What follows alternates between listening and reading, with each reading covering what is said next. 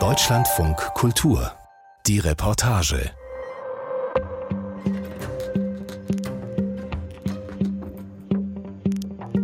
Nach der 13. Schwangerschaftswoche ist in Deutschland eine Abtreibung nicht mehr geduldet. Doch natürlich gibt es auch dann noch Situationen, denen Schwangere nicht in der Lage sind, ein Kind großzuziehen. Sexualisierte Gewalt kann eine Ursache dafür sein. Vor 22 Jahren wurde die erste Babyklappe in Hamburg eingerichtet. Dort können Mütter anonym ihr Neugeborenes ablegen. Außerdem können Frauen seit 2014 in Deutschland eine sogenannte vertrauliche Geburt durchführen. Nach dieser können die Mütter das Krankenhaus verlassen, die Kinder werden vom Jugendamt zur Adoption freigegeben. Wie aber geht es Müttern in Not, wie dem Krankenhauspersonal, welches diese Babys erst versorgt? Und was sagen eigentlich Kinder, die abgelegt wurden? Heinrich Pfeiffer war für uns in Norddeutschland unterwegs und hat die ganze Geschichte. Von außen ist wirklich nur eine Klappe zu sehen, eine weiße Klappe, wo auch nochmal extra darauf steht, für Unbefugte nicht zu öffnen. Der Bereich an sich ist wirklich abgeschottet, in der letzten Ecke sozusagen. Neben der Kapelle am Bremer St. Joseph Stift steht in großer blauer Schrift Babykörbchen. Das Schild führt zu einer Art Bretterverschlag, so anonym wie möglich soll es sein. Drinnen auf der anderen Seite der Klappe steht ein Wärmebett, welches immer auf Körpertemperatur beheizt ist. Das Babykörbchen. Wenn man hier jetzt wirklich so reinguckt, finde ich das sehr bedrückend. Und dann vor allen Dingen das Öffnen. Ne? Also davor stehen ist schon mal eine Sache, aber das dann öffnen. Gyside Kadar macht mit mir die Probe. Sie öffnet die Klappe und muss automatisch an die Frauen denken, die ihr Kind dort ablegen. So ist das zu öffnen. Dann legt man das Kind rein. Bin mal gespannt. Und jetzt? Um ihnen die Möglichkeit der Kontaktaufnahme zu gewährleisten, liegt ein sogenannter Brief an die Mutter im Wärmebett. In ihm ist neben Beratungsangeboten ein Symbol vermerkt, mit welchem die Mutter zum Krankenhaus Kontakt aufnehmen kann. Natürlich nur, wenn sie es sich noch anders überlegen sollte. Wenn das am helllichten Tag geöffnet wird, kann es sein, dass es ein Indiz ist, dass eine Mutter das geöffnet hat und einfach nur geguckt hat. Und manchmal auch neugierige Passanten, die das eröffnen. Aber so Mütter, die das nutzen oder äh, Frauen, die da wirklich äh, die Not haben, das ist meistens in, einfach in der Abend- oder Morgendämmerung, dass man da niemanden sieht. Geside Kadar möchte schnell wieder von dem Ort verschwinden, für den sie zuständig ist. Paradox und doch verständlich. Das ist kein, kein so einfacher Weg, einfach die, die Kappe einmal zu öffnen. Selbst ich weiß, ich habe kein Kind, aber dennoch finde ich das immer sehr, sehr bedrückend und äh, emotional. Und wenn ich dann bedenke, mit Kind, will ich nicht also wissen, was in dieser Mutter vorgeht. Wenn Sie einen Alarm auf Ihr Telefon bekommen, schauen Geside Kadar oder ihre Kolleginnen zuerst über eine Kamera auf das Wärmebett. Dort ist nur das Bett zu sehen, alles, was vor der Klappe geschieht, nicht. Das ist eine sehr ambivalente Situation. Also zum einen freut man sich für das Kind, dass die Mutter einfach aus äh, dieser Notlage diesen Lösungsweg gesucht hat und das nicht irgendwo einfach, sag mal, am Straßenrand abgelegt hat. Aber zum anderen auch Respekt an diese Mutter. Man steckt nicht in ihrer Situation. Ich verurteile nicht diese Mütter, im Gegenteil, weil diesen Schritt zu gehen, da gehört ganz viel Mut dazu, das einfach zu tun. Auch für das Kind letztendlich. Es geht um das Wohl des Kindes. Und darum also ganz viele Emotionen, ja, Freude und Glück eigentlich liegt ganz nah beieinander. Wenn die Klappe sich geschlossen hat, machen Kadar oder ihre Kolleginnen sich sofort auf den Weg zu den Säuglingen. Ich habe zwei Kinder, die, ähm, da denke ich heute noch drüber nach. Das eine Kind ähm, war sehr süß eingepackt, weil das Kind hatte passende Klamotten und die Mutter hat einen ganz, ganz langen Brief für, als Erinnerung diesem Kind halt äh, zukommen lassen. Und äh, da waren auch ihre Weggründe drin beschrieben und die letzten Zeilen, die lassen mich bis heute eigentlich nicht äh, los, dass deine Mutter dich immer lieben wird. Ein anderes Mal lag ein in ihren Augen verwahrlostes Baby im Körbchen. Da ist ganz kurz die Welt kurz stehen geblieben, weil ich dachte, oh mein Gott, also das ist dieses Ambivalente. Irgendwie ist man froh, dass die Mutter diesen Weg gegangen ist. Man ist erleichtert, dass sie diesem Kind eine Chance gibt, aber andersrum denkt man, sie hat diesen Schritt gewagt. Seit 13 Jahren arbeitet Geside Kadar auf der Entbindungsstation. Die Einrichtung Babyklappe gibt es bereits seit 22 Jahren. Anfangs war sie umstritten. Gegner argumentierten, man ermuntere damit die Eltern, ihre Kinder abzugeben. Diese Befürchtung hat sich nicht bestätigt. Insgesamt wurden nur 28 Kinder im Bremer St. Joseph Stift bisher abgelegt. Nach der Behandlung in der Klinik kommen die Kinder meist über das Jugendamt zu Pflege oder direkt zu Adoptiveltern. Für Schwester Geside Kadar ist jeder Fall ein Notfall. Aber die Babyklappe ist, beinhaltet die Not der Mutter und das ist nicht planbar. Man weiß nicht, aus welcher Situation oder welche Weggründe diese Mutter hatte, äh, ob sie überhaupt Zeit darüber nachzudenken hatte, dass sie diese Tat überhaupt durchzieht. Tat deshalb, weil das Ablegen in das Körbchen noch immer eine Straftat darstellt. Den ersten Zugriff auf das Kind hat auch nicht das Krankenhaus, sondern die Kriminalpolizei. Die beschlagnahmt alles, unter anderem den vielleicht abgelegten Abschiedsbrief. Die Spur der Mütter wird aber nicht verfolgt. Einmal erinnert sich Kadar, hat eine Mutter ihre Entscheidung bereut. Die Mutter hat äh, letztendlich aus einer Kurzschlussreaktion äh, gehandelt gehabt und hat keinen Ausweg gefunden, fand das aber zu dem Zeitpunkt gut, das äh, schilderte die vom Jugendamt, und ihr wurden dann andere Hilfen nochmal zugesichert und sie hat das Kind nochmal ja, zu sich geholt. Giside Kadar ist stolz, zuständig für die einzige Babyklappe Brems zu sein. Abschließend mit den Fällen kann sie, wenn Pflege- oder Adoptiveltern nach einiger Zeit die Entbindungsstation besuchen kommen, um einfach Danke zu sagen. Können Sie sich noch daran erinnern, das ist die und die mit dem Symbol und wie groß sie geworden ist und wir wollten mal Hallo sagen. Also wie andere Eltern das auch machen, als in Anführungszeichen normale Eltern. Ich sage Anführungszeichen, weil natürlich das Päckchen ist da. Aber ja, schön die Entwicklung dann zu sehen.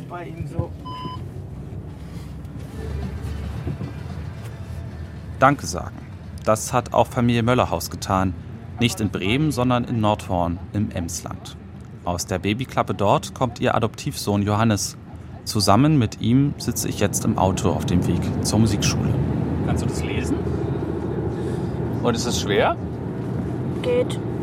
Den ersten Teil kann ich schon und jetzt bin ich hier oder so. Mhm. Neun Jahre ist es her, dass seine leibliche Mutter ihn im Krankenhaus abgab. Er zählt als Babyklappenkind, auch wenn bei ihm alles etwas anders lief. Johannes wurde nicht klassisch in die Babyklappe gelegt. Seine leibliche Mutter traute dem System nicht, denn es war ein Freitag vor Pfingsten und sie wollte sicher gehen, dass Johannes wirklich in Obhut genommen wird. Deshalb drückte sie der ersten Person, die sie im Krankenhausflur sah, das Baby in die Arme und verschwand. Jugendamt und Krankenhaus erzählten die Geschichte später nach der Adoption Familie Möllerhaus Johannes ist jetzt ihr Sohn und sie seine Eltern.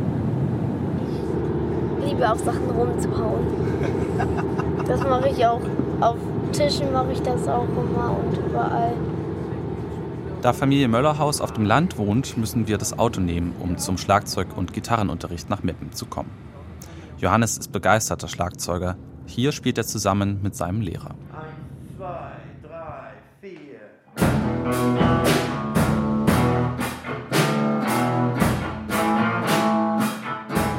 Während Johannes in der Musikschule ist, spreche ich mit Andreas und Katja Möllerhaus. Wir sitzen bei ihnen zu Hause im geräumigen Wohnzimmer am Esstisch. Der Raum ist gefliest, es gibt einen Kamin und Fußbodenheizung. Familie Möllerhaus wohnt in einem Doppelhaus, das sie sich mit den Eltern von Katja teilen. Im Rühler Moor nahe der Stadt Meppen. Sie leitende Kindergärtnerin im Dorf, er Landmaschinenschlosser zwei Orte weiter. Sechs Jahre haben sie probiert, selbst ein Kind zu bekommen. Wie, wie waren diese sechs Jahre? Für Sie?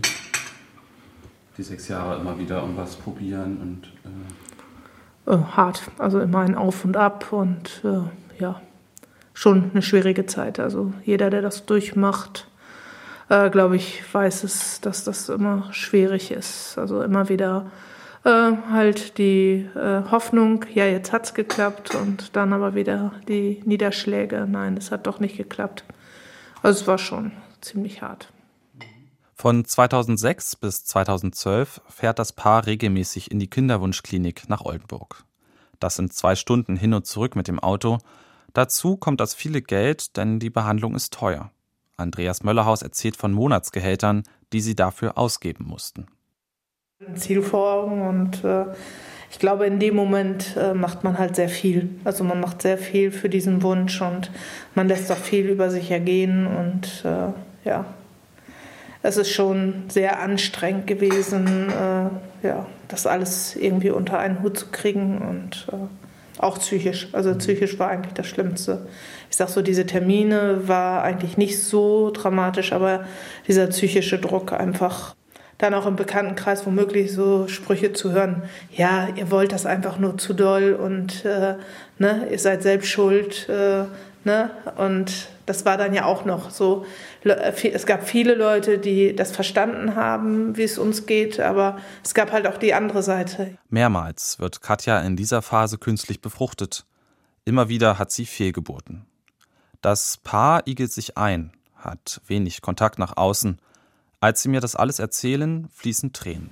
Meine beste Freundin stand immer zu mir und ja, hat hier mit mir geheult und ja. Also das war eigentlich nicht das Thema und auch unsere Familie war eigentlich immer da. Mhm. Schlimm war das von Freunden, wo man gedacht hat, die können es verstehen, aber gut, die hatten alle auf natürlichem Weg ihre Kinder bekommen und äh, konnten gar nicht nachvollziehen, wie stressig das war. Im Nachhinein jetzt kommt es mal von einigen so, dass die sagen, oh, wir können es nachvollziehen oder, ne? Also, wenn man jetzt in einer anderen Phase ist, aber zu der Zeit, wo man sie gebraucht hätte, waren es wenig Leute, ja. Heute realisieren beide, dass sie sich damals vielleicht psychologische Hilfe hätten holen sollen. Doch ihre Ehe hält, ihre Beziehung wird sogar inniger und stärker.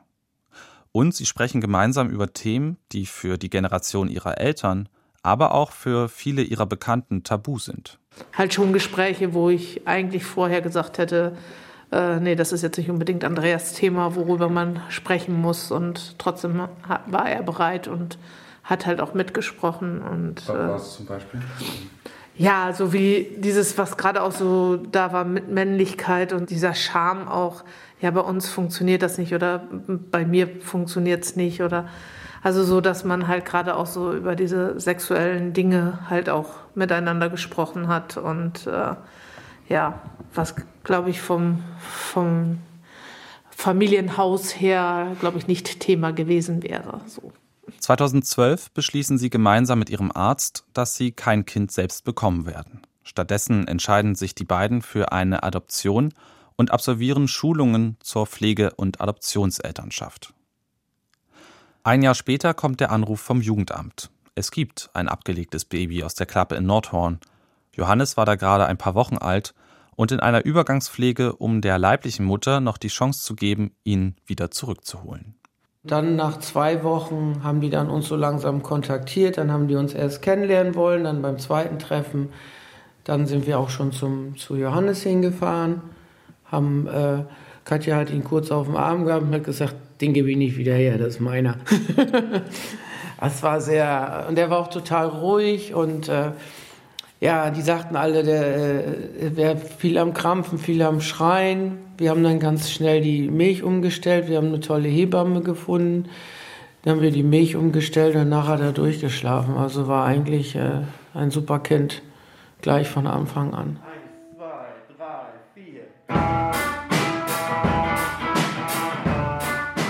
Can't Stop von den Red Hot Chili Peppers ist der Abschlusssong von Johannes und seinem Lehrer. Der Unterricht ist zu Ende und wir fahren wieder zusammen zurück ins Rühler Moor. Ich frage Johannes, ob er mir noch die gerade gelernten Rhythmen zeigen will. Wir gehen hoch in ein büroähnliches Zimmer. Hier steht Johannes Schlagzeug. Da ich auch Schlagzeug spiele, helfe ich ihm bei ein paar Feinjustierungen. Zeige, wie die Fälle gestimmt werden ist hier an manchen Stellen halt überhaupt nicht angespannt. Mit meinem Stimmschlüssel, einem Vierkant, drehe ich an den Schrauben am Rand der Schlagzeugfälle.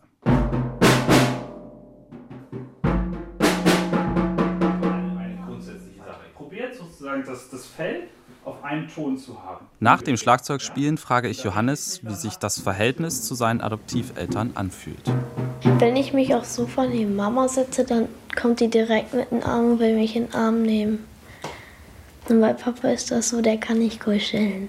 Wieso kann Papa nicht kuscheln? Wenn ich zu denen hinkomme, dann macht er nur so, hat die, hat die Hände in der Hosentasche und guckt nur mich so an.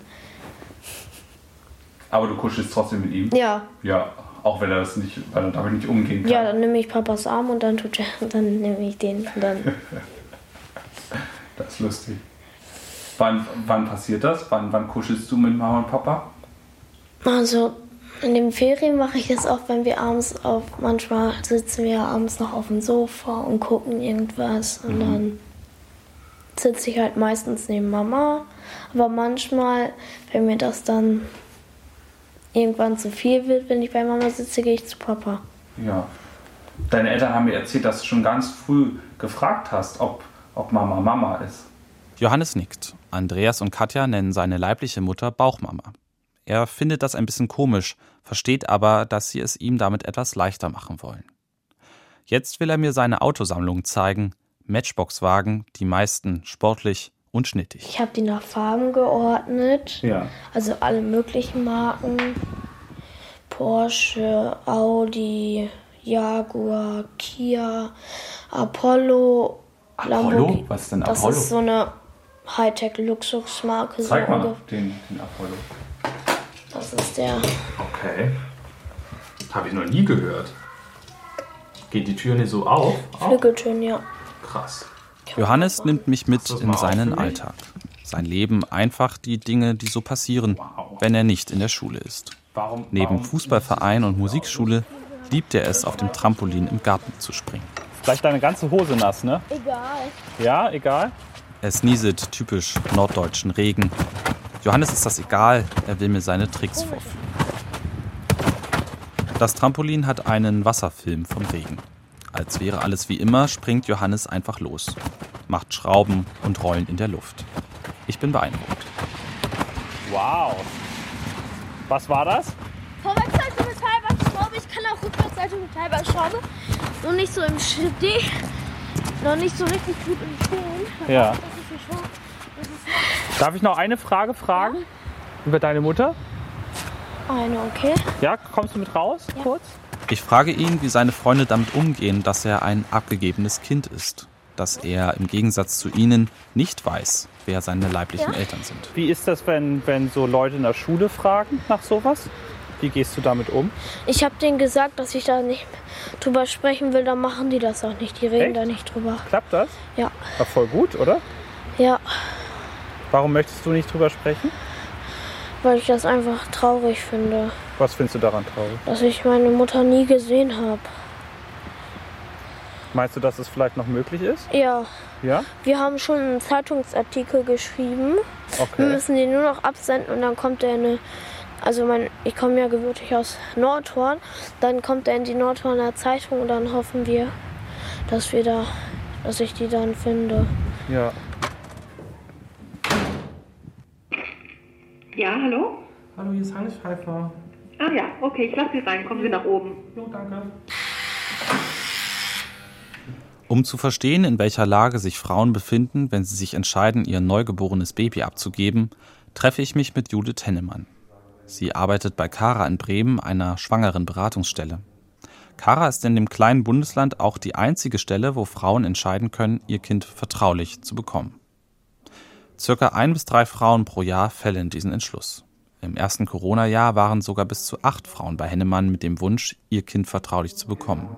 Der Grund ist oft häusliche Gewalt. Ja, das war so ein bisschen die Frage. Wir hatten erstmal befürchtet, dass es womöglich mit der Situation zusammenhängt, dass viele Frauen isoliert sind, dass es vermehrt ähm, zu sexuellen Übergriffen kommt und aufgrund der Isolation die Schwangerschaften noch länger geheim gehalten werden können als das sonst schon der Fall ist, was ja auch echt erstaunlich ist, so, dass wir hier immer wieder auch Frauen erleben, die bis zum Ende der Schwangerschaft das verheimlichen, zum Teil vor ihren Partnern, mit denen sie zusammenleben. Also auch das gibt es.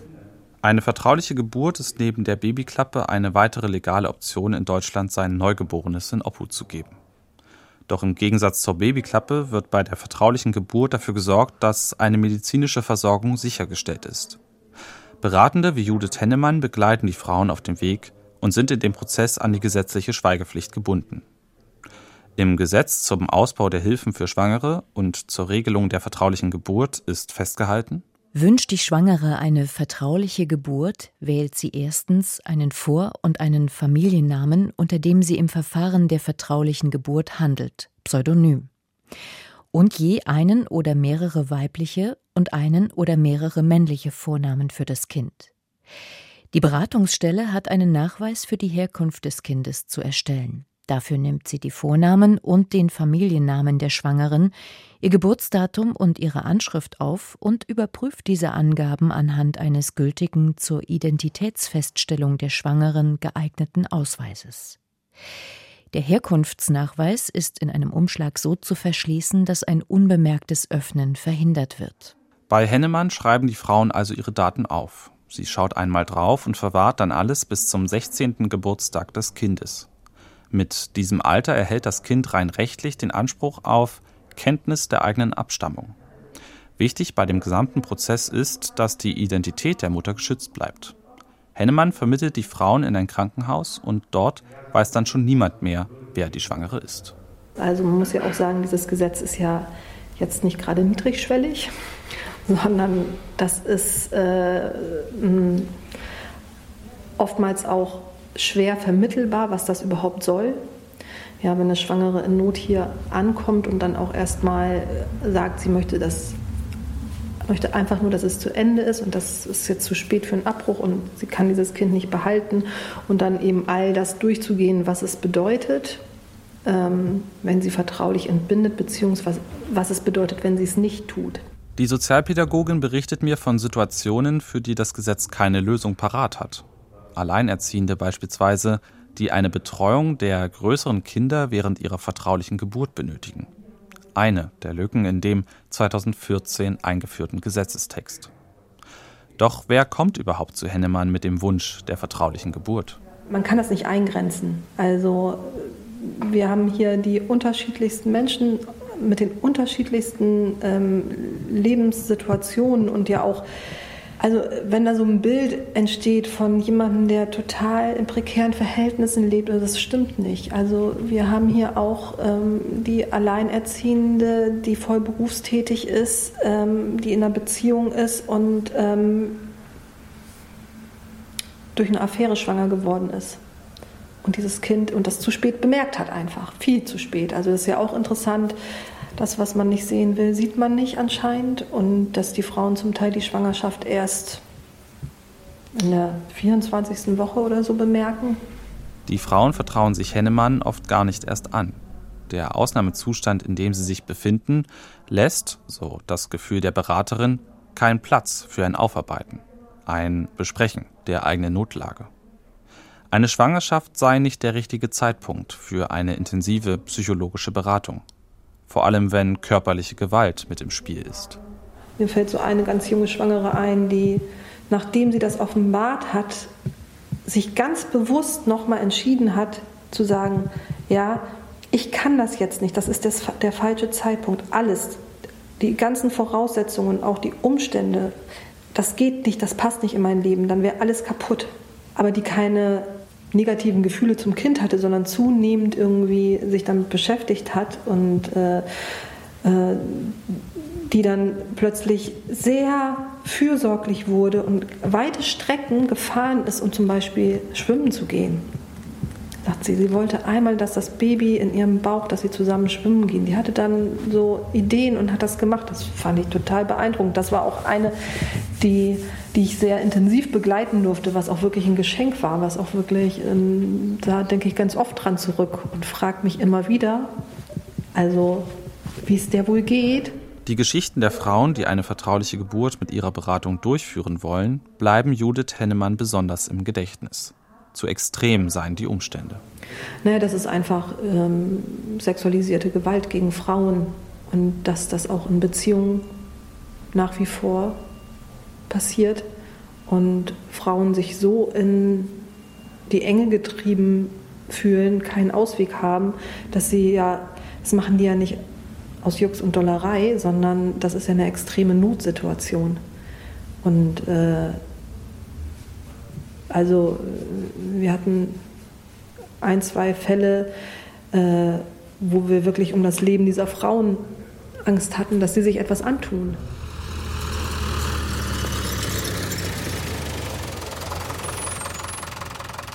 Zurück im Emsland. Ich bin mit Andreas Möllerhaus draußen im Garten unterwegs. Er zeigt mir stolz einen Holzstapel. Und äh, ja, die Stücke, oder? ich habe jetzt gehackt, weil die waren nur äh, so, dass man die halbieren oder vierteln brauchte. Und jetzt diese großen, da ist dann mit meiner Kraft auch am Ende und da haben wir aber Maschinen für. Immer wenn abends mal etwas Luft ist, kommt er hierher. Ich nehme Andreas als einen Vater wahr, der nicht den klassischen Rollenklischees entspricht. Als Mann wirklich richtig Elternzeit zu nehmen, ist nicht üblich im Rühlermoor. Andreas hackt nicht nur Holz, er macht den Haushalt, packt mit an, wo er gebraucht wird. Sie haben so vorhin so erzählt von so den ersten Fragen, die er so gestellt hat. Dass es schon Mhm. relativ früh losging. Wann, wann war das? So wie er reden konnte, mit einem Ja oder was das war. Da war halt, es war ihm halt äh, wichtig, ob er auch in Mamas Bauch war, also in Katjas Bauch. Und äh, da fing das halt so ein bisschen mit an. Wo er dann nachher so vier war, dann war er mal wieder total in sich gekehrt und äh, schmiss sich auf das Sofa und war komplett für sich und wieso, was ist los? Und äh, ja, ich, ich habe gerade wieder mein Problem. Ich so, ja, denkst du an deine Mama? Ja. Warum hat die mich weggegeben? Und dann äh, muss man halt äh, reagieren und das in Ruhe aufarbeiten. Und immer, also wir haben ihm immer gesagt, äh, die hat dich so lieb gehabt, dass sie dich abgegeben hat, weil sie sich nicht so um dich kümmern kann, wie wir es können. Katja und Andreas erzählen Johannes von Anfang an, dass er nicht ihr leibliches Kind ist. Und das bleibt auch weiter Thema. Heute, mit neun Jahren, kommen weiter Fragen zu seiner Herkunft und beide stellen sich ihnen. Die Alternative sei gewesen, es Johannes in der Pubertät oder zu einem noch späteren Zeitpunkt zu erzählen. Das konnten sich Katja und Andreas allerdings unter keinen Umständen vorstellen. Er hat letztens auch die Frage gestellt, äh, wenn ich jetzt, äh, wenn ihr jetzt ein Kind gekriegt hättet auf normalem Wege, das hat er ja auch schon als Info, ähm, dann wäre ich ja gar nicht bei euch. Wärt ihr ja gar nicht meine Eltern. Und äh, das ist dann auch schwierig äh, zu erklären, dass man, wir sagen dann, ja, aber du bist halt in dem Fall, du bist halt wie unser Kind. Und wir haben dich genau so gewünscht. Ich habe ihm letztens gesagt, sollte ich ein Kind malen, dann wärst genau du das. Weil wir dich genau so wollten, wie du bist. Andreas will Johannes stärken, ihm das Gefühl geben, dass das jetzige Leben gemeinsam so genau richtig ist. Und glaubt, dass auch der beschwerliche Weg bis zur Adoption irgendwie mit zu ihrer Geschichte gehört. Für Johannes jedenfalls fühlt es sich richtig an. Vor vier Jahren mit gerade mal fünf hat er Katja und Andreas mit einer Idee nochmal ganz schön überrascht. Und dann hat irgendwann Johannes gesagt, wollen wir nicht noch jedem Kind eine Chance geben, so wie mir, dass er sich äh, entwickeln kann und dass er so, so, eine, so eine Familie hat wie wir. Wir können doch noch Platz, wir können doch noch ein Kind aufnehmen. Und dann haben wir auch, haben wir da auch intensiv drüber gesprochen, haben gesagt, ja gut, an sich hat Johannes recht. Also wir haben, haben noch die Möglichkeiten. Seit drei Jahren ist nun auch Damien mit von der Partie. Langzeitpflegekind, keine Adoption. Das heißt, dass er noch unter der Obhut des Jugendamtes steht, Katja und Andreas aber der elterliche Bezug sind. Für Johannes ist Damien wie ein Bruder. Es gibt Streit, beide spielen Fußball, springen Trampolin, erfinden gemeinsam neue Spiele. Johannes fühlt sich verantwortlich für ihn und dabei ist es ihm egal, wer wie woher kommt. Klar gibt es da auch Situationen, wo er dann sagt, hm, vielleicht gar nicht so gut, dass er hier ist. Aber es ist völlig normal. Das wäre bei normalen Geschwistern auch so, dass es Reibereien gibt. Und ähm, ich finde, wir sind irgendwo doch noch eine normale Familie. Wir sind irgendwo doch nur eine ganz normale Familie. Was für ein Geschenk für Johannes und Damien. Heinrich Pfeiffer mit seiner Reportage über die Einrichtung Babyklappe und sogenannte vertrauliche Geburten. Und in der nächsten Folge unseres Podcasts erzählen wir die Geschichte von Jonathan. Er ist der Urenkel eines Sklaven in Kalifornien und kämpft dafür, dass seine Vorfahren angemessen gewürdigt werden. In Geschichtsbüchern, in Museen und in dem Nationalpark, für den der Bundesstaat seine Familie einst enteignet hat. Ich bin Eberhard Schade, wir hören uns wieder.